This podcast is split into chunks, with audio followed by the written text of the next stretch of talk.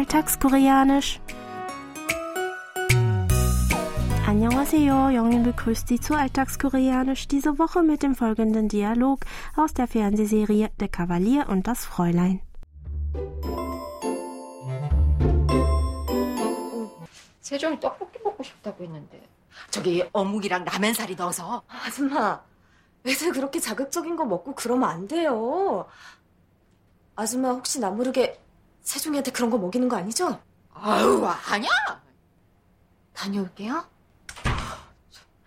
어이가 없네 Sarah ist schon seit langem verliebt in Jungkook und träumt davon, dass er eines Tages ihre Gefühle erwidert und sie heiratet. Sie ist sich sicher, dass das sogar bald sein wird und führt sich bereits so auf, als wäre sie die Herrin des Hauses. Aus Sicht der Hausangestellten Yeojudek ist Sarah aber lediglich die Managerin des Hauses, so dass sie ihre Fassungslosigkeit über ihre rumkommandierende Art mit unserem Ausdruck der Woche deutlich macht. 어이가 없네. Noch einmal. 어이가 없네. Auf Deutsch, das ist doch nicht zu fassen. Hier noch einmal der O-Ton. 어이가 없네 어이가 없네 어이가 없네 어이가 없네. Das Nomen oi wird laut dem koreanischen Wörterbuch als etwas oder jemand von unvorstellbarer Größe beschrieben. Jedoch wird es kaum in dieser wortwörtlichen Bedeutung verwendet, sondern meistens nur in dieser Konstruktion. Es gibt mehrere Vermutungen zum Ursprung dieses Nomens, endgültige Klarheit herrscht aber bis heute nicht. An dem Nomen hängt hier noch die Subjektposposition ka. Omne setzt sich zusammen aus dem Verbstamm ob, des Verbs obda für nicht vorhanden sein und der nicht höflichen Satzendung ne für Aussagen. Lauschen Sie noch einmal dem Original.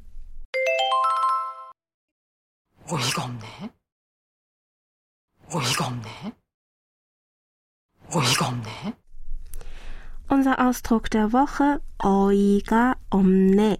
Noch einmal 어이가 없네 wird mit der Bedeutung ich bin fassungslos, das ist doch nicht zu fassen oder auch ich fühle mich wie vor den Kopf gestoßen benutzt, meistens im empörten Ton.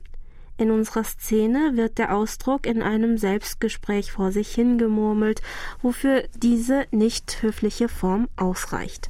Falls man seine Fassungslosigkeit seinem Gegenüber deutlich machen möchte und das Gegenüber sieht, sollte man am Ende noch das Höflichkeitssuffix yo anhängen. Das wäre dann oiga omneo Heute wollen wir aber die Aussprache der nicht höflichen Variante aus der Szene noch einmal zusammen üben. Sprechen Sie bitte nach 어이가 없네. Ich wiederhole. 어이가 없네. Hören Sie abschließend noch einmal in die ganze Originalszene rein.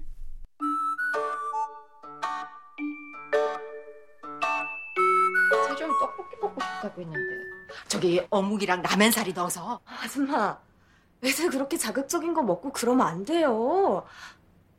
아줌마 혹시 나 모르게 세종이한테 그런 거 먹이는 거 아니죠? 아유 아니야 다녀올게요. 어이가 없네